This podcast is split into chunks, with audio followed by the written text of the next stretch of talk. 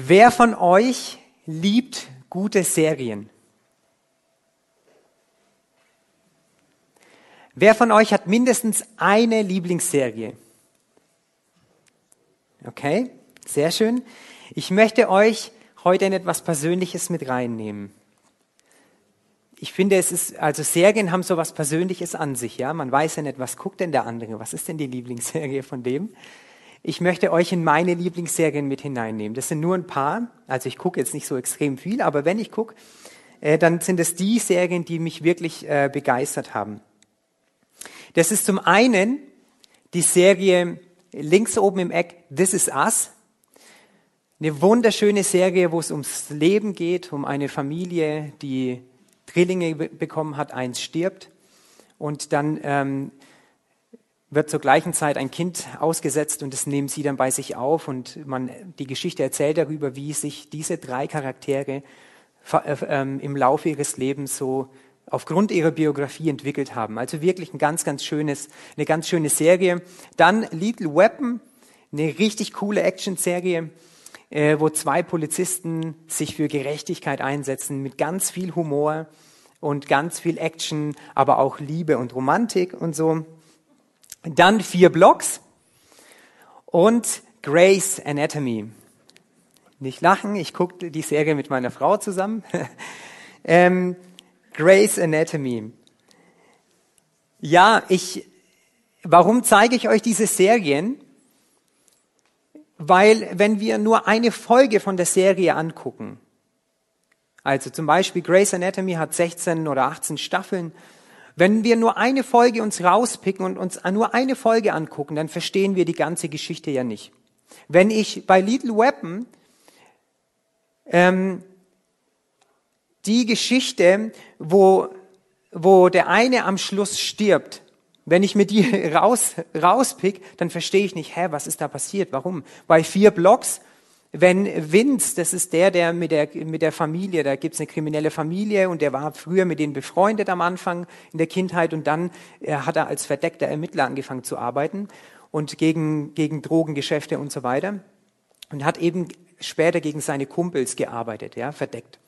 Wenn ich das nicht weiß und am Ende kämpfen die gegeneinander, gell, und dann ähm, weiß ich ja nicht, hä, ist es welchem Zusammenhang ist es überhaupt passiert? Also wenn ich mir nur einen Teil von der Geschichte rausnehme, verstehe ich den ganzen Hintergrund nicht. Jede gute Geschichte lebt eben davon, dass sie ganz erzählt wird, dass sie uns ganz präsentiert wird. Wenn wir nur Teile der Geschichte anschauen, dann ist es eigentlich keine gute Geschichte. Oder zumindest für uns auch nicht zufriedenstellend.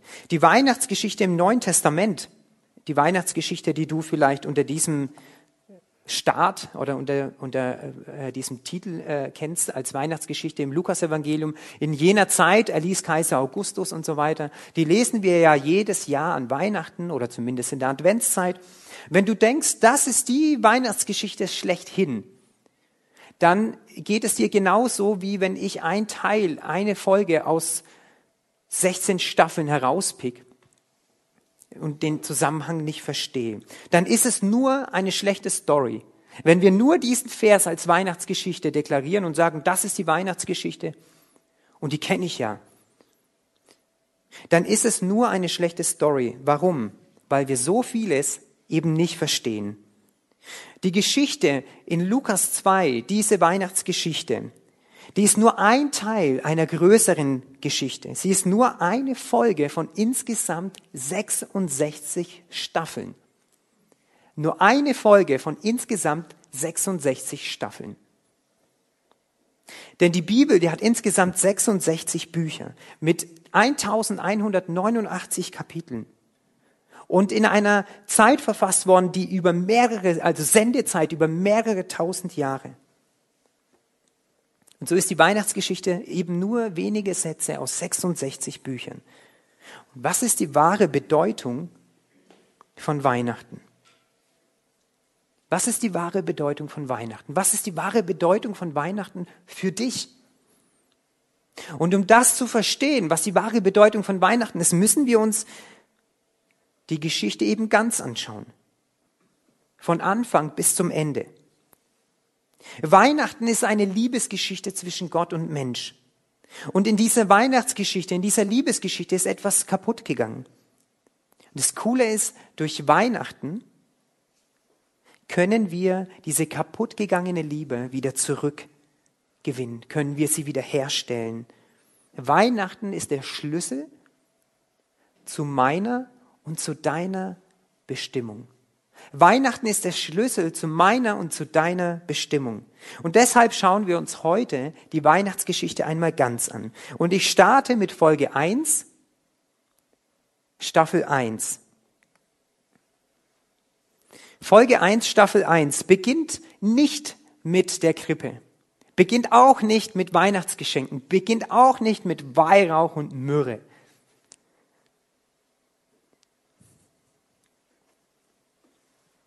Der Anfang der Weihnachtsgeschichte ist der Anfang der Schöpfungsgeschichte allgemein. In den ersten Seiten der Bibel finden wir das. Gott wird hier als Schöpfer von Himmel und Erde ähm, vorgestellt. Und Gott segnet alles, die Erde, die Pflanzen, die Menschen, die Beziehungen untereinander. Alles ist in Harmonie, paradiesischer Zustand. Der Mensch hat die Aufgabe, den Garten zu pflegen, das Feld zu beackern und ordentlich mit den Sachen umzugehen. Er hat die Aufgabe, darauf zu achten, dass keine Blume verwelkt und so weiter, dass, dass es gut und harmonisch auch miteinander zugeht. Die Menschen lebten in Einklang und in Harmonie miteinander. Also Frieden auf Erden. Der Anfang der Weihnachtsgeschichte. Folge 1, Staffel 1 ist also Frieden auf Erden. Und jetzt möchte ich mit euch etwas machen, was man eigentlich nicht macht. Zumindest wenn man eine Serie guckt. Aber tatsächlich habe ich das einmal gemacht. Und zwar hat mir eine Serie einfach viel zu lang gedauert. Es war viel zu spannend und ich habe mir gedacht, ey, ich halte es nicht aus. Und jetzt habe ich Folgendes gemacht. Ich bin an die letzte Folge gegangen und habe mir einfach nur die letzte Folge angeguckt. Okay? Und genau das möchte ich jetzt mit uns zusammen machen. Ich springe jetzt vom Anfang der Weihnachtsgeschichte, Frieden auf Erden, zum Ende der Weihnachtsgeschichte.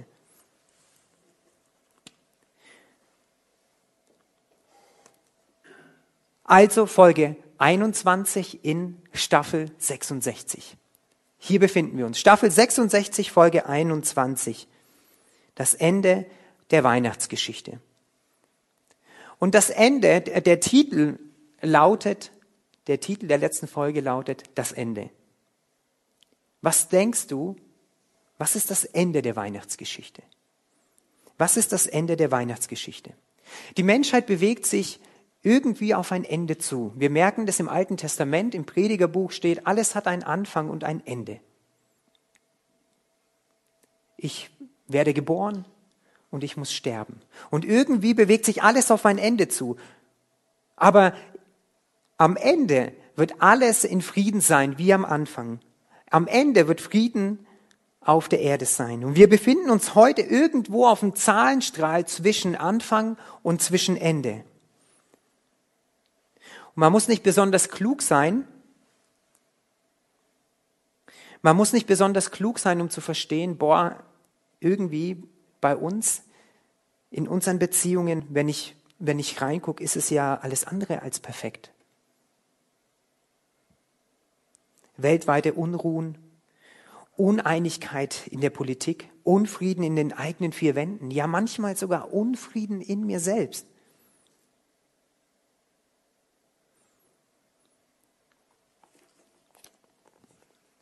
In Offenbarung 21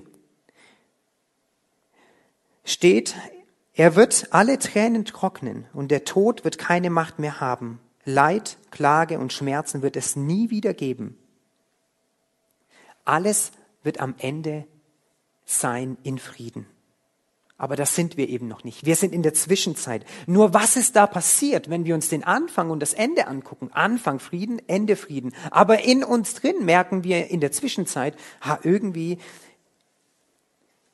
da ist nicht so viel mit Frieden. Was ist da passiert? Um diese Schieflage besser verstehen zu können, müssen wir wieder an die erste Staffel zur ersten Folge. Staffel 1, Folge 1. Wir befinden uns am Anfang. Gott schuf Adam und Eva. Und er hat ihnen gesagt, hey, es gibt etwas, das ihr nicht machen solltet. Das ist von der verbotenen, von der Frucht zu essen. Wenn ihr von der Frucht esst, werdet ihr nicht mehr in meiner Nähe sein. Aber die Bestimmung von Adam und Eva war es, in der Gegenwart und in der Nähe Gottes zu sein, in Harmonie und Frieden miteinander zu leben. Er schafft Mann und Frau als Ebenbild, als Spiegelbild zu sich. Und die Gott und Adam und Eva genießen die Zeit miteinander. Und er hat so viel Wertschätzung für sie bereit, er liebt sie so sehr, dass er sagt, hey, ihr könnt, ihr könnt wählen. Ihr habt die Möglichkeit zu wählen, esst ihr von der Frucht oder nicht. Aber ich rate euch, macht es nicht. Macht es nicht. Und bei der Wahlmöglichkeit ist es ja so, die Qual der Wahl sagt man ja oft. Das sagt man ja nur dann, wenn es mehrere Optionen gibt und wenn es mehrere, ja, auch coole Optionen gibt. Ich weiß nicht, vielleicht kennst du das als Elternteil oder als Jugendlicher. Mir geht es, oder wenn ich mich zurückerinnere, als ich Jugendlicher war, da habe ich manchmal zu meinen Eltern gesagt, wenn ich 18 bin, dann kann ich selber entscheiden, dann kann ich selber wählen. Der freie Wille, mich selber entscheiden zu können, ist eine mega große Wertschätzung für den Menschen, ist eine hohe Verantwortung, aber es ist auch eine riesengroße Barriere. Denn wir müssen die Konsequenzen unserer Entscheidung, die müssen wir ja tragen. Ich habe mich vor vielen Jahren, als ich mit Jesus, mit, mit Jesus noch nichts am Hut hatte, habe ich mich dazu entschieden, mein Kind abzutreiben.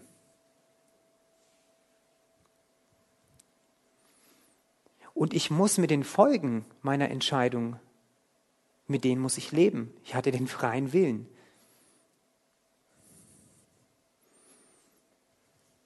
Wir Menschen haben uns entschieden und Adam und Eva haben sich entschieden, Gottes Regeln über Bord zu werfen und eigene Regeln aufzustellen. Wir machen unser eigenes Ding. Und wisst ihr, als Adam und Eva von der verbotenen Frucht gegessen haben, hat sich die Geschichte so weiterentwickelt. Es entstand Scham. Sie haben angefangen, sich zu schämen vor Gott und auch voreinander für das, was sie tun. Innerlich. Aber auch äußerlich hat sich das in der Distanz wiedergespiegelt. Sie haben sich voneinander und auch von Gott irgendwie distanziert. Wir haben uns versteckt und Gott kommt und ruft, wo seid ihr, Adam, wo bist du? Aus der Distanz kamen immer mehr Missverständnisse in die Beziehung zwischen Gott und zwischen Mensch-Mensch. Und aus den Missverständnissen erwuchsen immer mehr Konflikte. Und Konflikte haben immer mehr Misstrauen hervorge her hervorgebracht. Und daraus erwuchs eine innere Auflehnung gegen Gott. Was willst du mir schon sagen, Gott? Mit dir will ich nichts zu tun haben. Wenn ich dir vertraue, dann geht eh alles schief. Deswegen vertraue ich lieber auf mich selber. Rebellion. Die Folge Flucht und Verstecken vor Gott. Und dann kam Schuldzuweisung. Er war's. Nein, sie war's. Nein, er war's. Hättest du das nicht mit mir gemacht, hätte ich das nicht mit dir gemacht. Weil du das mit mir gemacht hast, habe ich natürlich das mit dir gemacht. Du warst es. Nein, du. Und so geht es die ganze Zeit hin und her. Daraus entsteht schlechtes Gewissen. Und irgendwann stumpft sogar dieses schlechte Gewissen ab. Und das sehen wir bei Kain und Abel. Die Kinder von Adam und Eva. Sie müssen von den Folgen der Entscheidung ihrer Eltern leben. Kain tötet Abel. Und das schlechte Gewissen stumpft ab und dann sagt Gott, jetzt nicht mehr, jetzt lebt ihr nicht mehr in meiner Nähe, das passt nicht. Und seit Kain leben wir auch nicht mehr automatisch in Gottes Nähe und Gegenwart. Wir haben uns automatisch davon entfernt. Und irgendwie sind Adam und Eva und auch wir irgendwann, nachdem wir den ganzen Weg durchlaufen haben, so weit weg entfernt von Gott, Dabei ist unsere wahre Bestimmung, in der Nähe und in der Gegenwart Gottes zu leben. Deine wahre Bestimmung ist, in der Nähe und in der Gegenwart Gottes zu leben. Hey, aber es gibt Hoffnung. Es gibt Hoffnung, denn auch wir haben die Möglichkeit, uns zu entscheiden, mit Gott zu leben oder ohne Gott zu leben. Und Weihnachten ist eben genau der Schlüssel, um zu deiner wahren Bestimmung zurückzufinden. Vielleicht bist du auch auf der Flucht vor etwas. Vielleicht fühlst du dich getrieben. Weihnachten ist der Schlüssel, um zurück zu deiner Bestimmung zu kommen, nämlich in der Nähe und in der Gegenwart Gottes zu leben. Warum? Warum ist das so? Weil die Weihnachtsgeschichte eigentlich eine Rettungsbotschaft ist. Eine Rettungsbotschaft. Und ich möchte mit euch in Lukas 2, Vers 10 lesen. Da steht, Fürchtet euch nicht, ich verkünde euch eine Botschaft, die das ganze Volk mit großer Freude erfüllt. Heute ist euch in der Stadt, in der schon David geboren wurde, der lang ersehnte Retter zur Welt gekommen. Der lang ersehnte Retter. Von wem ist da die Rede? Wer ist das? Wer ist dieser Retter? Und du musst dazu wissen, in der Zeit, als, als Jesus geboren wurde, in der Zeit, wo wir die Weihnachtsgeschichte lesen, da war das Volk, sein, sein Volk, seine Brüder, seine Geschwister, Verwandten, das Volk Israel, die lebten unter der, unter der barbarischen Herrschaft der Römer. Und ihre Hoffnung war, Gott schenk uns einen Herrscher, einen Krieger, einen Kämpfer, der uns aus dieser Not heraus befreit.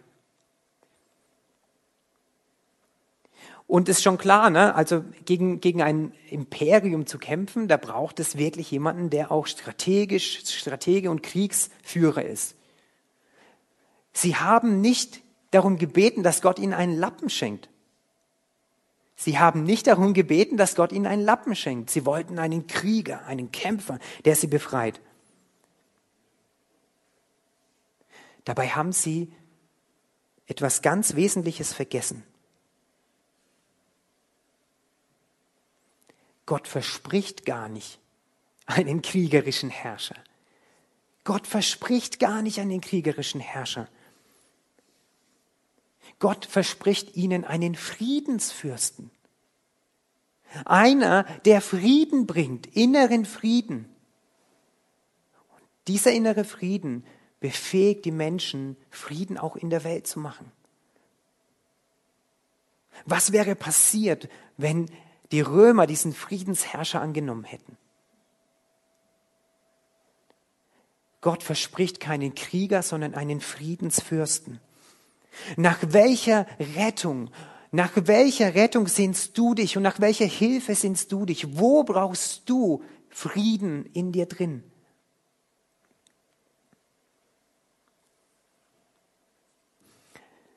Gott möchte uns zu unserer wahren Bestimmung führen, zurück zum Frieden zwischen ihm und die Nähe und Gegenwart Gottes. Deine wahre Bestimmung ist es, in der Nähe und in der Gegenwart Gottes zu sein und mit ihm im Frieden zu leben. Aber wir sind so weit weg von ihm. Wir sind so weit weg von ihm, dass wir es gar nicht alleine schaffen. Wir brauchen Hilfe, um wieder zurück zu diesem Frieden zwischen mir und Gott zu kommen. Und genau um diese Hilfe geht es an Weihnachten. Das ist eine riesen-Challenge, zu diesem Frieden zwischen mir und Gott zu kommen. Aber wir brauchen Hilfe und genau um diese Hilfe geht es an Weihnachten. Das Christuskind ist gekommen, um Verlorene zu suchen und zu retten. Das Christuskind ist gekommen, um dich zu suchen und zu retten. Wie sieht es mit dir aus? Wie sieht es mit dir aus?